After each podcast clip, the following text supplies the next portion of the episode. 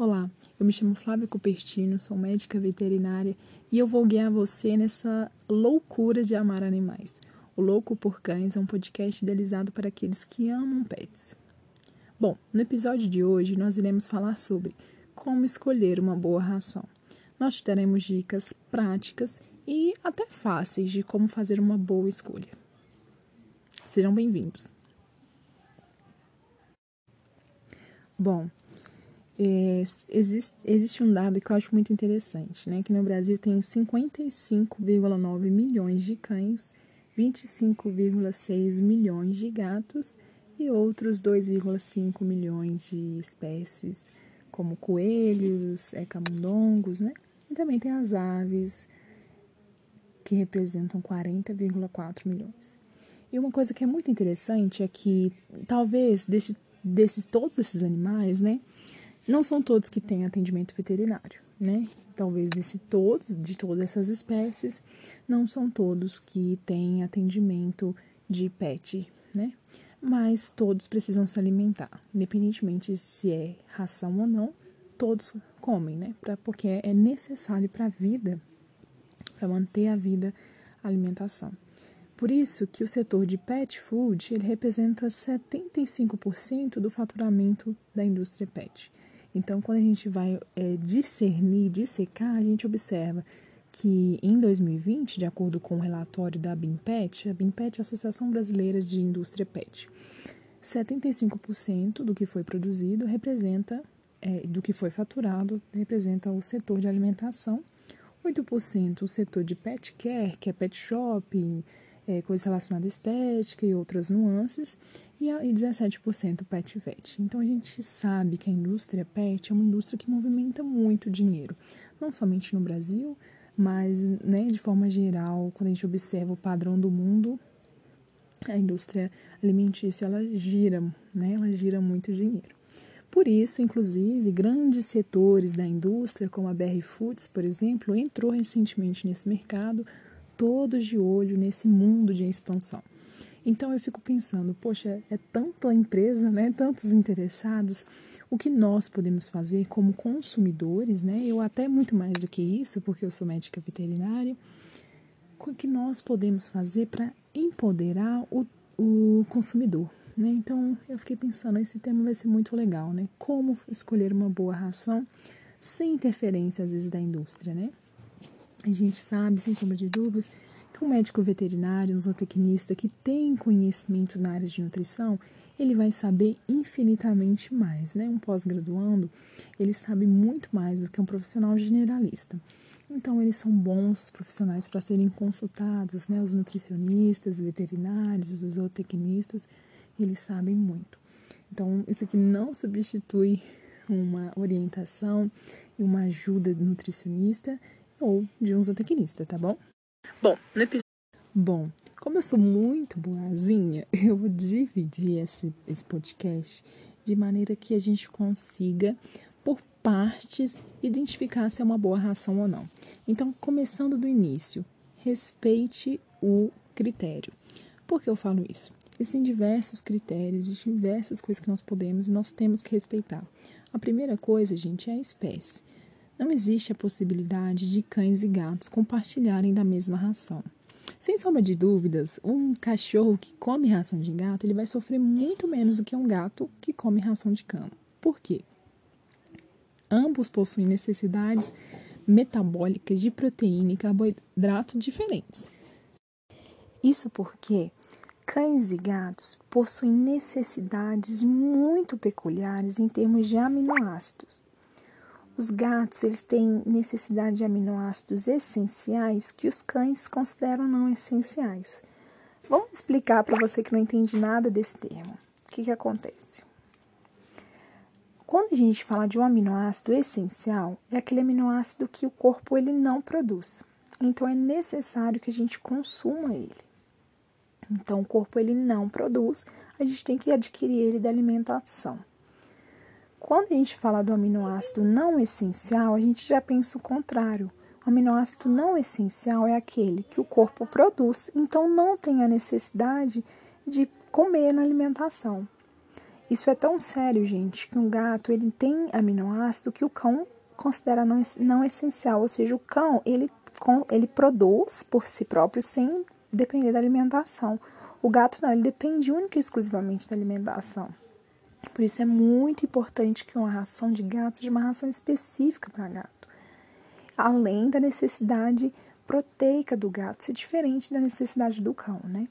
Lembrando que quando a gente vai olhar o período evolutivo, um pouquinho sobre fisiologia, nós observamos que o cão ele é um, um onívoro oportunista, né? Então ele é, ele se adaptou ao consumo de grãos, não tanto como aconteceu com o gato. O gato ele é carnívoro estrito. Já os gatos eles precisam então de alimentação muito específica. Por isso que eu falo que um gato que se alimenta de, de uma ração de cão ele vai sofrer muito, muito mais do que o contrário, tá? Mas é muito importante que a gente obedeça e respeite essa diferença de espécie. A segunda coisa que nós devemos obrigatoriamente respeitar é o período de vida. Por exemplo, se é um filhote, se é um animal adulto ou se é um animal idoso. Por quê? O filhote ele está em fase de construção, então ele vai precisar de muita mais proteína, muito mais de minerais, de outros metabólicos do que um animal adulto que já, já construiu toda a sua, a sua musculatura, só está em manutenção. Então, um cão filhote tem que obrigatoriamente comer ração de filhote. Depois de um ano, ele já passa para ração de adulto. Independentemente, às vezes muitas pessoas perguntam assim: ah, Flávio, eu castrei meu cachorro com cinco meses. Tomei a decisão, eu castrei antes do primeiro cio, eu castrei bem logo, bem logo após o primeiro cio, e eu vou passar já diretamente para a ação de castrado? Não. Há cinco meses ele ainda é filhote, então a gente vai manter com a ração de filhote até esse animal completar um ano. Lembrando, gente, que quando a gente castra, a gente tira diversos hormônios sexuais, né? E esses hormônios sexuais, eles são muito importantes na maturidade dos ossos, das cartilagens. Então, se a gente faz essa mudança abrupta de, de ração assim, a gente vai ter uma necessidade, uma def, um déficit muito grande metabólico. Então, a ração de filhote ela vai atender, mesmo animal castrado, muito melhor. Então, mesmo com o animal castro, ele vai ter que permanecer com a ração de filhote até ele completar esse desenvolvimento, tá bom? Então, isso é muito importante. Da mesma forma, a gente pensa para o animal adulto do animal idoso. O animal idoso ele tem um metabolismo mais lento, ele tem uma letargia já da própria vida, então ele tem restrição de movimento, às vezes por dores articulares e tudo mais, então ele vai ter precisar de um alimento com menos energia, né? Porque ele vai fazer menos exercício, então ele vai gastar menos, então ele já tem uma tendência a engordar. Isso a gente, a gente observa muito no cão, né? O gato, quando ele tende ao envelhecimento, nós observamos que ele permanece, ele emagrece mais e o cachorro tende a engordar. Então a gente tem que fazer essa, esse controle da idade também é muito importante, tá? Então a gente tem que respeitar o período da vida. Outra coisa que nós temos que respeitar é a patologia que aquele animal pode estar vivendo, que é a fase da vida, né? Então, por exemplo, uma fêmea em lactação, ela tem uma necessidade de energia muito maior do que uma fêmea que não está parindo, né? Que não está gerando leite. Então, muitas das vezes é oferecido ração de filhote para a fêmea que está dando leite, porque ela tem uma necessidade energética muito maior, né? Da mesma forma, gente, acontece com o animal com doente renal. Um, um animal que tem um problema no rim, ele vai metabolizar e catabolizar muitas outras coisas que os animais que não têm problema no rim vai. Né? E a castrado e não castrado é isso também. O animal castrado ele tende a diminuir o seu gasto energético, ele tende a consumir mais e a fazer menos exercício. Né? Então isso tudo pode dar o que? Problemas de cunho é, digestivo, mais no sentido de obesidade, tá bom? Então, você sabendo disso, você já consegue hoje em dia, entrando, hoje agora, entrando num pet shop, ter uma consciência muito maior. Então, esses são critérios que obrigatoriamente nós temos que respeitar. Então, a segunda coisa é como que a gente vai avaliar é, um, a ração por meio da sua embalagem, né? A legislação, ela obriga que os ingredientes sejam expostos do que tem, do que vem em maior quantidade para o que vem em menor quantidade. Então, quando você observa lá ingredientes, ingrediente número um é aquilo que representa maior quantidade. Então, o que, que a gente espera de uma boa ração? Que o primeiro ingrediente seja feito de proteína e seja uma proteína de boa qualidade. Então, a proteína é fundamental, a qualidade dessa proteína é fundamental. Por quê, gente? Os cães e os gatos, como eu disse, eles têm necessidade né, proteica de carboidrato, mas a proteína é muito maior do que o carboidrato, né? Mas a proteína ela vai influenciar diretamente no preço da ração. Nós observamos nos últimos meses um aumento muito grande da ração. E se você observar, o que, que aumentou também? A carne. Então, o que, que a gente tem? O aumento da carne aumenta a ração. Por quê? Vamos relembrar aqui, né? Os animais que são abatidos, então a gente tem lá o bovino, ele foi para abate, ele né, virou carne, né, entre aspas, assim, foi foi para a indústria da carne.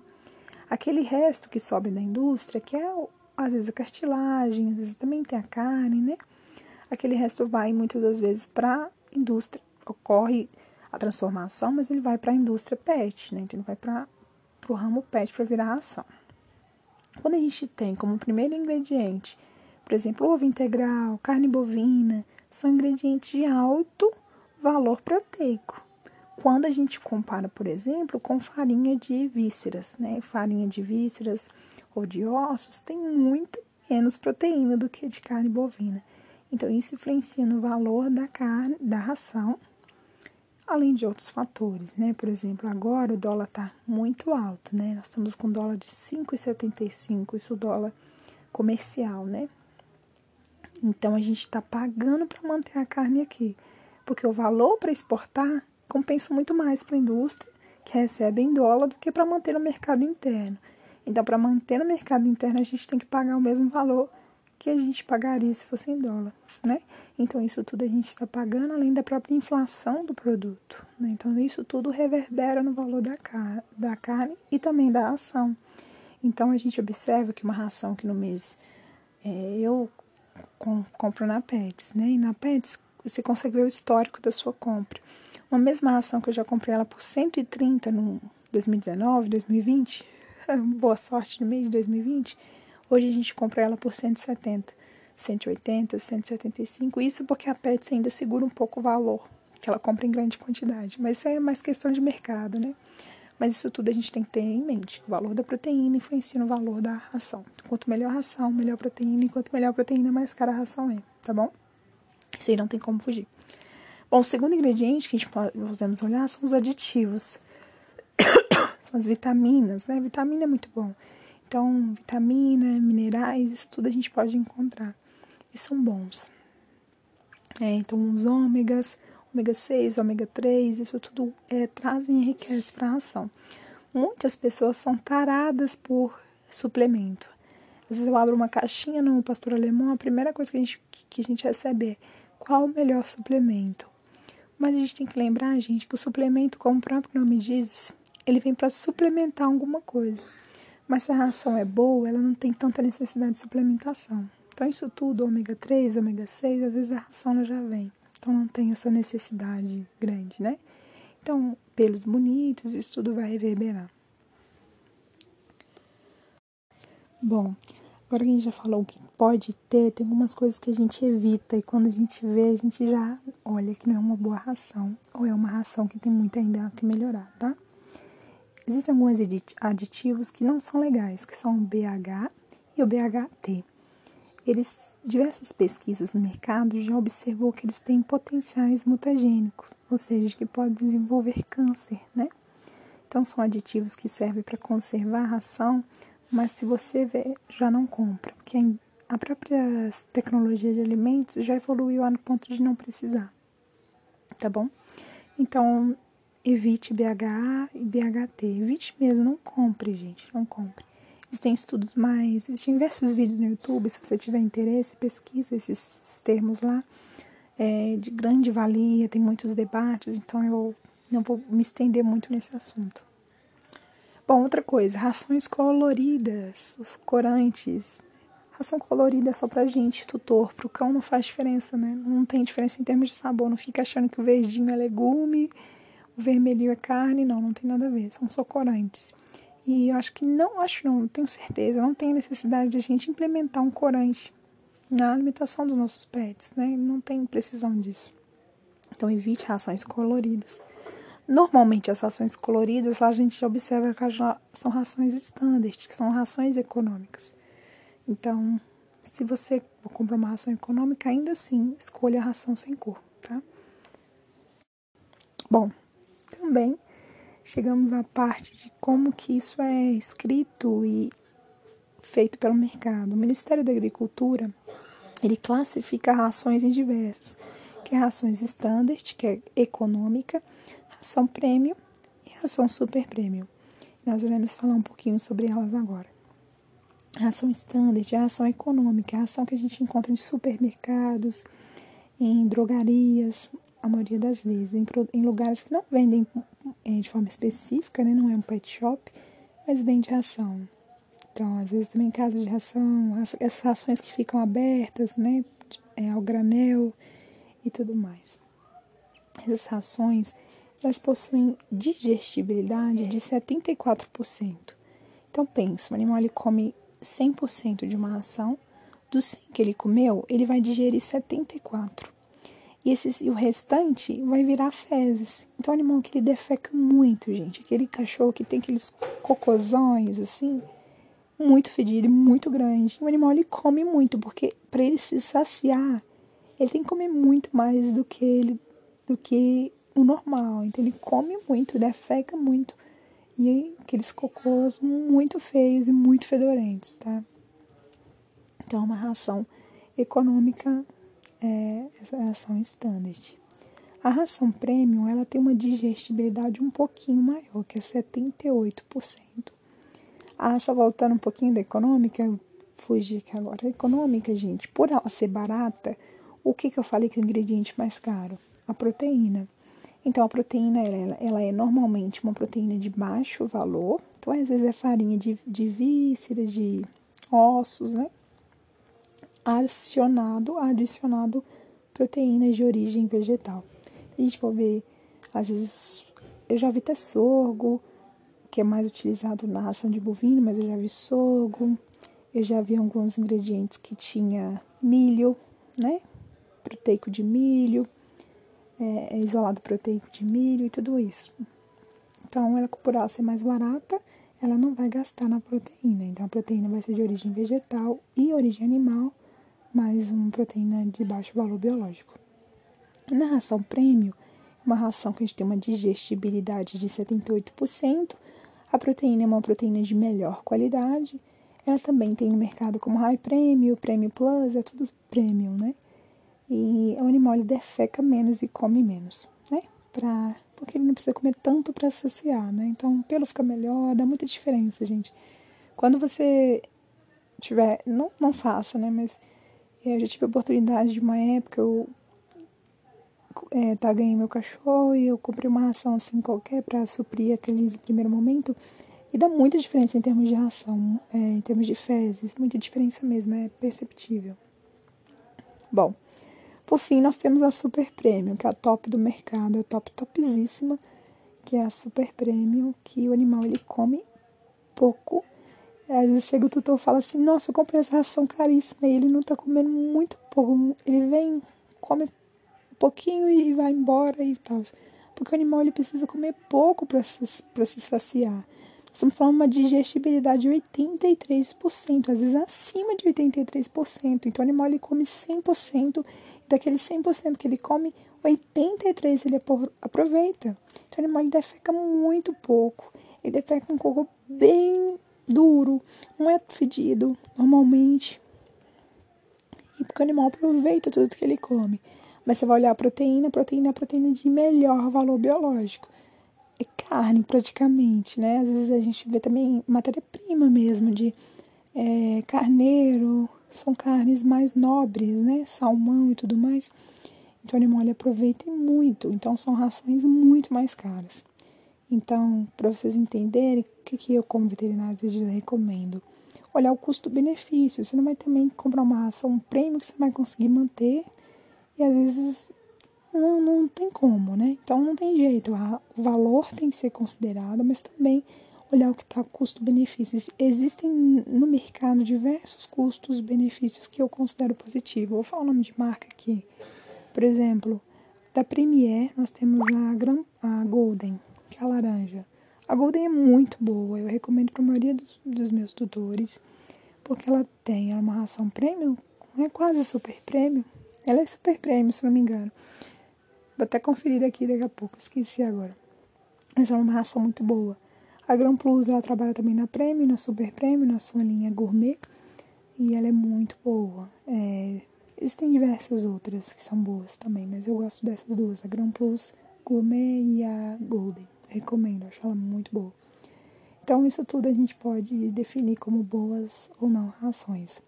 E também existem aqueles paladares exigentes, evento específico de raça, é, e tudo mais. Né? O mercado ele se aproveita, o mercado ele sabe. Se você entrar na, na Pets, na Cobase, você vai ver que existem muitas indústrias de ração. Gente, existe indústria até do jacan. Você acredita que eu já vi ração do jacan? Então existe muito mercado para explorar, existem muitos consumidores, muitos tutores e suas peculiaridades, né? Então, um mercado em grande expansão. Espero que esse podcast tenha te, ajudado pelo menos um pouquinho. Se você conseguiu um pouquinho já, estou feliz. A te empoderar como tutor, para você ter um conhecimento muito além do influenciável, né? Porque a gente recebe tantas informações que nós ficamos um tanto quanto perdidos. Né? São representantes de venda que vai dentro da loja, às vezes até para instruir o veterinário, e às vezes a gente não tem muita opinião de maneira altruísta, de maneira mais científica com a minha tosse, que sofrimento, eu termino esse podcast. Eu agradeço a todo mundo que permaneceu até aqui. Qualquer dúvida, envie um e-mail para mim. Meu e-mail é. Eu estou disponível. E suas dúvidas, eu atendo em Belo Horizonte também, para aqueles que têm interesse na área de nutrição. Brevemente, nós iremos lançar um curso de nutrição no pastor alemão. E também mais para frente, isso aí já um pouco Little Secrets, mas nós iremos também implementar um, um curso de alimentação natural, vai ser muito legal, muito interessante. Então participe conosco, siga a página arroba Pastor Alemão, me siga na minha pessoal, é Flávia S. No Instagram e em todas as redes. Eu agradeço a participação de todos, muito obrigada, até mais.